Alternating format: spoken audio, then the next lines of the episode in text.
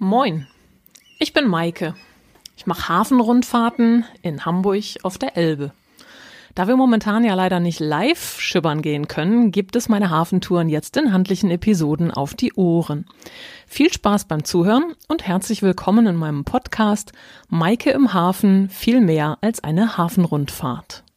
Teil 2 unserer klassischen Hafenrundfahrt vom Strandkai zu den Landungsbrücken. Weiter geht die wilde Fahrt. Wir haben hoffentlich wieder alle Mann und alle Derns an Bord und schippern immer noch auf der Norderelbe. An Steuerbord kommen wir nun am Strandkai vorbei. Schöner Name, bisher noch nicht ganz so schön anzusehen, weil hauptsächlich Baustelle. In den nächsten Jahren entstehen hier auf dieser schmalen dreieckigen Landzunge zwischen dem Grasbrookhafen und der Norderelbe allein 500 Wohnungen und einige Gewerbeflächen.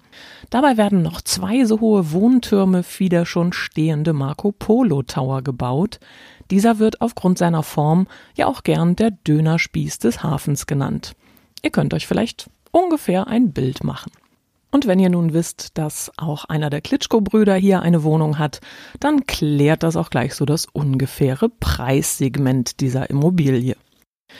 Lediglich die westlichen 100 Meter dieser Landzunge, die werden auch zukünftig Freifläche bleiben. Hier kann man dann den Blick über Elbe und Elfi schweifen lassen. Die Elbphilharmonie grüßt nun von Steuerbord, bevor wir gleich links in den Reiherstieg abbiegen werden. Eigentlich sollte die Elfi ja viel früher fertig werden und auch weniger kosten, als es am Ende der Fall war. Aber in Hamburg schnackt darüber seit der Eröffnung Ende 2016 kaum noch jemand. Fast jeder Hamburger ist inzwischen schon mit der längsten gebogenen Rolltreppe Europas auf die Plaza hochgefahren. Das ist die Aussichtsplattform in 37 Metern Höhe und hat die Stadt und den Hafen von oben betrachtet. Bei jedem Wetter und zu jeder Tageszeit ist das ein Erlebnis immer wieder. Ich war natürlich auch berufsbedingt inzwischen schon viele Male oben und bin immer wieder gern dort.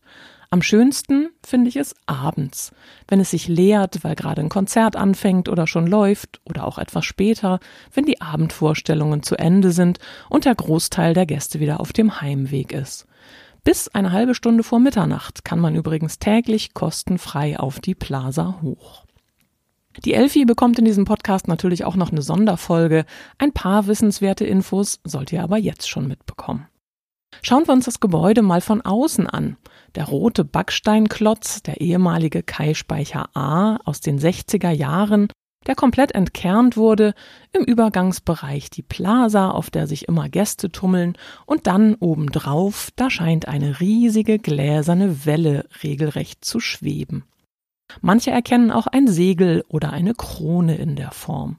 Was auch immer ihr darin seht, die Scheiben funkeln und reflektieren strahlend die Nachmittagssonne über dem Hamburger Hafen. Schauen wir uns den Sockel mal genauer an, die oberste Etage des alten Backsteinspeichers. Die scheint irgendwie nachträglich aufgesetzt. Oder ist das Gebäude so hoch, wie es immer war? Die Antwort Beides korrekt. Die Etage wurde nachträglich aufgesetzt, trotzdem ist der Speicher heute genauso hoch, wie er es immer war. Die Erklärung dafür ist einfach, da das Straßenniveau in der Hafen City ja angehoben wurde, ist das ehemalige Erdgeschoss des alten Speichers heute quasi im Erdboden verschwunden. Die fehlende Etage wurde oben wieder draufgesetzt, damit die Gesamtoptik stimmt. Sicher hätte man die Etage auch so ansetzen können, dass man den Übergang nicht sieht, dies war aber genau so gewollt. Der Architekt des Speichers, Werner Kallmorgen, der war nach dem Zweiten Weltkrieg auch maßgeblich am Wiederaufbau der Speicherstadt beteiligt. Gut die Hälfte der Speicher war damals zerstört worden und man wollte die Ausbesserungen und Veränderungen sichtbar behalten. Das heißt, man sollte immer erkennen können, wenn etwas nachträglich verändert worden war. Diese Regelung wurde beim Bau der Elbphilharmonie auch angewandt. Daher also die sichtbar anders gemauerte Etage. Vielleicht war euch das noch gar nicht so ins Auge gefallen. Schaut mal genau hin. Das ist auch auf den meisten Fotos der Elfi ganz gut erkennbar. Wir wenden uns nun Richtung Süden. Achtung, es wird kurz etwas kabbelig, wenn wir über die Elbe rübergehen. Die Musical-Theater, die lassen wir rechts liegen. Kurzer Fun Fact dazu. Vor gut 100 Jahren war der Hamburger Hafen mal der drittgrößte der Welt. Nach New York und London. Heute ist Hamburg drittgrößter Musical-Spielort der Welt nach, ihr ratet's, New York und London. Die Zeiten ändern sich. In den Top 20 der größten Häfen der Welt ist heute von all diesen dreien nur noch Hamburg vertreten. Momentan als drittgrößter Hafen Europas auf Platz 18 der Weltrangliste. Vor 25 Jahren waren wir noch auf Platz 6. Nummer 1 in Europa ist unangefochten Rotterdam. Weltweit Platz 11. Die 2 in Europa, man hat es meist gar nicht so auf dem Schirm, ist Antwerpen. Die Belgier stehen auf Platz 13 der Weltrangliste, die ganz klar von den Chinesen dominiert wird. Schauen wir uns nun mal hier im Reiherstieg um. Das ist die Verbindung hier von der Norderelbe, die durchgeht Richtung Süden bis kurz vor Harburg. An Backboard fragt man sich hier kurz, ob hier eine Lost Places Inszenierung läuft. Die zusammengekrachte Kaimauer versprüht eine leicht morbide Atmosphäre. Aber nein, keine Sorge, hier ist nur einer der letzten bisher nicht reparierten Bombenschäden aus dem Zweiten Weltkrieg zu bestaunen. Die Kaimauer wurde einfach noch nicht wieder instand gesetzt. An Steuerbord liegen einige Schwimmdocks vor der Kaimauer. In einem wird gerade ein großer Versorger der deutschen Marine instand gesetzt. Wir sind an der Norderwerft, die zwischenzeitlich, wie übrigens auch die Traditionswerft Blom und Voss, zur Bremer Lürsenwerft gehört. Anfang des 20. Jahrhunderts war die spätere Norderwerft ursprünglich mal als Expansion der Harburger Schlosswerft errichtet worden. Ende des Ersten Weltkriegs wurde die Werft an die Vereinigte Elbe- und Norderwerft verkauft und ab 1921 firmierte man dann unter dem etwas gängigeren Namen Norderwerft. Es gab Zeiten, da reihten sich hier im Dreierstieg gut 30 Werftbetriebe aneinander. Heute ist kaum noch eine Handvoll zu finden. Die Konkurrenz in Asien macht den Hamburgern und auch anderen europäischen Werften das Leben schwer. Heute laufen hier kaum noch Neubauten vom Stapel, man konzentriert sich auf Instandhaltung und Umbau. Shave and a Haircut, wie es so schön heißt. Einmal Muscheln und Algen abkratzen, etwas Anti-Fouling und eine neue Abgasanlage bitte. Gegenüber, am östlichen Reiherstiegufer, blicken wir auf glänzende Tanks und es liegt Mineralöl in der Luft. Shell stellt hier Motoren und Getriebeöle her. Ein paar hundert Meter weiter erfreuen sich die Fahrgäste an Steuerbord an einem der schönsten Hamburg-Graffitis. Über gut 50 Meter erstreckt es sich farbenfroh am Fähranleger der Argentinienbrücke. Hier kommt man übrigens auch direkt von den Landungsbrücken mit der Fährlinie 73 hin. Einfach mal aussteigen und das Kunstwerk in Ruhe betrachten. Oder mit dem Fahrrad durch den alten Elbtunnel und dann am Argentinienkreuz kurz einen Abstecher zum Fähranleger runtermachen. Das lohnt sich. Wir unterqueren nun mehrere Brücken. Bis vor einigen Jahren stand hier übrigens mittendrin auf einem verlassenen Brückenpoller ein großartiger Hingucker, ein goldenes Kalb auf einem roten Sockel. Inzwischen ist das leider längst Geschichte. Da mich aber immer wieder Gäste darauf ansprechen, dachte ich, erzähle ich euch kurz, wo es damals gestanden hat. Das Goldene Kalb war ein Kunstprojekt, mit dem die Künstlerin einen Kommentar und Denkanstoß zur Stadtplanung und zur Subventionspolitik im Hafen abgeben wollte. Wir gelangen nun auf einen Verkehrsknotenpunkt. Früher brummte hier am Argentinienkreuz oder auch Argentinienknoten das Hafenleben. Mehrere Wasserstraßen, Bahntrassen und Straßenrouten kommen hier zusammen. Auf dem Wasser geht es dabei aber heute eher beschaulich zu. Kaum ein Fahrzeug der Berufsschifffahrt verfährt sich in diese Ecke. Wir treffen lediglich dann und wann auf andere Ausflugsbarkassen. Vor uns wartet bereits eine vor den Toren der Ellerholzschleuse. Auch wir wollen nun rechts abbiegen und durch diese alte Stromsperrschleuse fahren. Wir werden dabei nicht hoch oder runter geschleust, wie man es erwarten könnte, sondern lediglich wie bei so einer doppelten Kaufhaustür durchgeschleust. Was soll das? Als die Schleuse Anfang des 20. Jahrhunderts gebaut wurde, da waren die Schiffe nicht alle so gut motorisiert, wie wir das heute sind. Das Manövrieren im Flutstrom war mitunter schwierig und man wollte die starken Strömungen aus den inneren Hafenbereichen heraushalten. Dafür baute man insgesamt acht Sperrschleusen in den Hamburger Hafen, von denen drei heute noch in Betrieb sind. Durch eine fahren wir nun hindurch. Sie ist ferngesteuert. Das Tor geht auf, die Barkasse vor uns und wir finden locker Platz in der großen Kammer.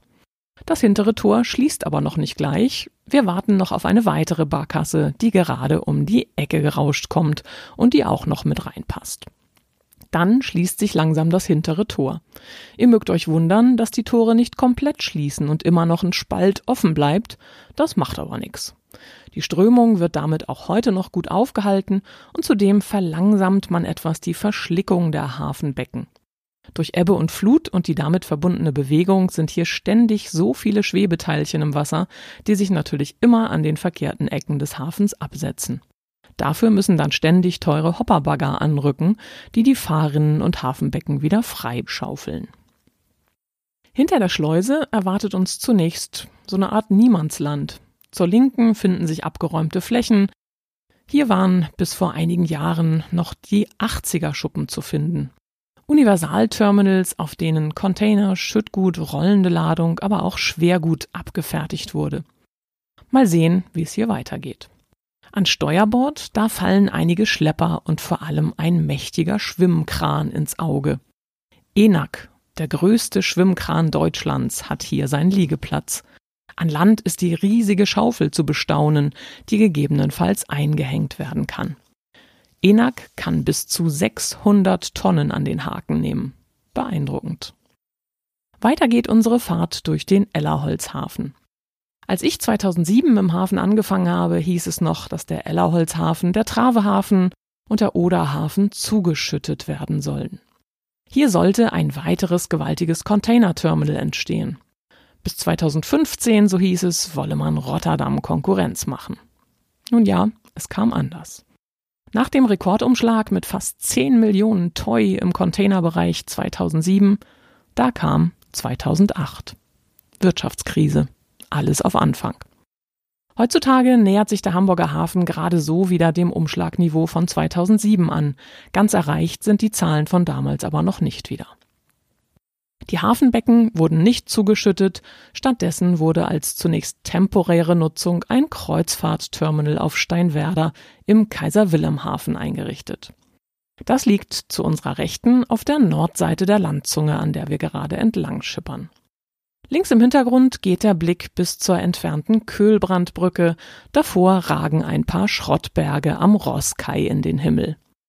Hamburg ist ein Universalhafen, das heißt, hier werden alle Arten von Gütern umgeschlagen. Wir steuern auf das Toller Ort Container Terminal zu. Toller Ort klingt lustig, leitet sich aus dem Dänischen ab und bedeutet Zollort. Ein gewaltiger, leuchtend blauer Frachter mit weißen Aufbauten schiebt sich vor uns. 400 Meter lang ist die Costco Gemini und fast 60 Meter breit. Damit eines der größten Containerschiffe der Welt. Verrückt, wie sich die Schiffe in den letzten Jahren entwickelt haben. 2007 waren die größten Containerfrachter immerhin auch schon 349 Meter lang haben aber weniger als die Hälfte der Container mitnehmen können, als die Schiffe das heute tun. Über 20.000 Toy sind keine Seltenheit mehr. Was ist das eigentlich, dieses Toy oder TEU oder TEU? Eine 20-Foot Equivalent Unit, also eine 20-Fuß-Einheit. Es gibt im Wesentlichen 20 und 40 Fuß Container, also kleine und große Boxen. Ein LKW auf deutschen Straßen, der kann immer zwei Toy transportieren, also entweder zwei kleine oder einen großen Container. Die Costco Gemini hat also eine maximale Ladekapazität, die mehr als 10.000 vollbeladenen LKW entspricht. Irre. Das ist übrigens locker so viel, als würde man LKWs von Hamburg bis zur dänischen Grenze aneinander reihen, Stoßstange an Stoßstange. Interessant ist auch die Veränderung in der Schiffsarchitektur. Früher hat der Kapitän seine Brücke in der Regel am Heck des Schiffes gehabt und von dort das ganze Schiff überblickt. Er konnte so optimal sehen, wie das Schiff im Wasser liegt. Heute sind bei den großen Frachtern Brücke und Maschine getrennt voneinander. Der Kapitän ist weiter nach vorne gerückt, ins vorderste Drittel des Schiffs. Mehr als ein halber Kilometer toter Winkel ist nicht so optimal in der Seefahrt. Man wollte aber natürlich so viel Ladung wie möglich mit an Bord packen, also rutschte der Kapitän weiter nach vorne. Die großen Frachter sind in der Regel im Liniendienst unterwegs und fahren verschiedene Häfen nacheinander nach festem Fahrplan an. Ein Umlauf auf der Asienroute, der dauert von Hamburg aus dabei so circa 70 Tage. In jedem Hafen, den das Schiff anläuft, bleibt es so eineinhalb bis maximal zweieinhalb Tage. In dieser Zeit werden tausende Container bewegt. Dabei muss natürlich ganz genau überlegt werden, welche Box kriegt eigentlich welchen Stellplatz, damit man am Ende nicht alles doppelt anfassen muss. An unserer Steuerbordseite grüßen traurig Aida Kara und Aida Aura. Sie liegen derzeit arbeitslos am Cruise Terminal Steinwerder und warten auf bessere Zeiten. Ein paar Meter weiter geradeaus erreichen wir die Docks von Blum und Voss. Hamburgs letzte verbliebene Großwerft. Aber auch nicht mehr so richtig hamburgisch. Sie gehört inzwischen zur Bremer Lürsenwerft. Hier hat man sich auf Marineschiffbau und Luxusjachten spezialisiert. Das Brot- und Buttergeschäft sind auch hier, wie bei der Norderwerft, Umbauten und Instandhaltungen. Dann und wann trudelt aber auch ein Neubauauftrag für eine Megajacht ein. Das ist natürlich immer gleich ein Hingucker. Vor gut zehn Jahren wurde Abramowitschs Eclipse hier gebaut. Immerhin 163 Meter lang. Das ist sogar noch ein Tick länger als die Cap San Diego, die an der Überseebrücke liegt. Unvorstellbar. Man kann die Yachten hier aber natürlich auch in etwas handlicherer Größe bestellen, muss ja nicht gleich so ausufern und so ein Protzteil werden. Was man dafür auf den Tisch legen muss, naja, so Minimum ein bis zwei Millionen Euro. Pro laufendem Meter Schiff natürlich. Kann man sich dann ja mal hochrechnen, was dabei rauskommt. Wir verlassen die schöne Welt des Scheins und widmen uns wieder dem Hafenalltag. Aus dem Vorhafen schippern wir nun wieder auf die Norderelbe. Vis-à-vis liegt die Fischauktionshalle. Hier ist natürlich jeden Sonntag früh ordentlich Trubel, wenn der Fischmarkt seine Pforten öffnet. Manch einer findet den Weg vom nahen Kiez direkt hierher, um seinen Kater entweder auszukurieren oder aber auch noch hinauszuzögern. Um 9.30 Uhr muss dabei offiziell Schluss sein. Das war eine Vorgabe, um überhaupt an einem Sonntag einen Markt zu erlauben. Warum? Damit die Besucher um 10 in der Kirche sein konnten. So zumindest der Hintergedanke. Heutzutage läuft die Schonfrist bis allerspätestens 10.15 Uhr. Dann muss aber wirklich Schluss sein. Neben dem Fischmarkt fällt ein besonderes Fahrzeug auf, die U-434, ein ehemaliges russisches Spionage-U-Boot, das schon seit gut zehn Jahren hier zwischen Landungsbrücken und Fischmarkt seinen Platz gefunden hat. Die U-434 ist ein U-Boot der Tango-Klasse, der größten nicht-atomaren Bootsklasse. Es kann heute als Museum besichtigt werden. Wir passieren nun zum Abschluss die St. Pauli-Landungsbrücken, den längsten schwimmenden Wasserbahnhof Europas. Fast 700 Meter sind sie lang. Mittendrin, so in etwa zwischen Brücke 6 und 7, da überqueren wir den alten Elbtunnel. Aber das ist eine andere Geschichte, die ich euch gern mal erzähle, wenn es wieder heißt, Maike im Hafen viel mehr als eine Hafenrundfahrt. Schön, dass ihr heute meine Gäste wart. Vielen Dank und Ahoi!